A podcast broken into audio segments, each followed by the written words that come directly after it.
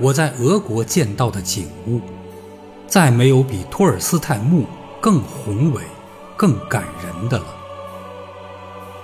完全按照托尔斯泰的愿望，他的坟墓成了世间最美的、给人印象最深刻的坟墓。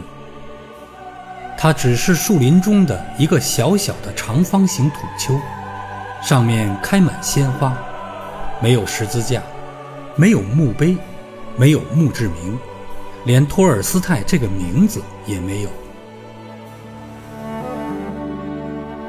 这位比谁都感到受自己名声所累的伟人，却像偶尔被发现的流浪汉，不为人知的士兵，不留名姓的被人埋葬了。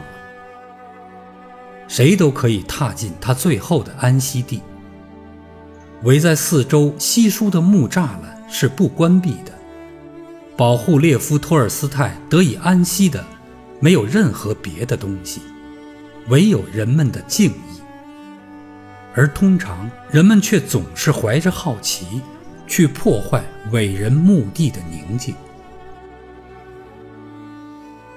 这里，逼人的朴素，禁锢住任何一种观赏的闲情，并且不容许你大声说话。风儿抚林，在这座无名者之墓的树木之间飒飒响着。和暖的阳光在坟头嬉戏。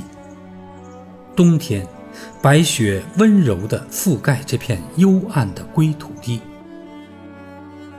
无论你在夏天或冬天经过这儿，你都想象不到，这个小小的、隆起的长方体里安放着一位当代最伟大的人物。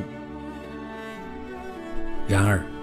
恰恰是这座不留姓名的坟墓，比所有挖空心思用大理石和奢华装饰建造的坟墓更扣人心弦。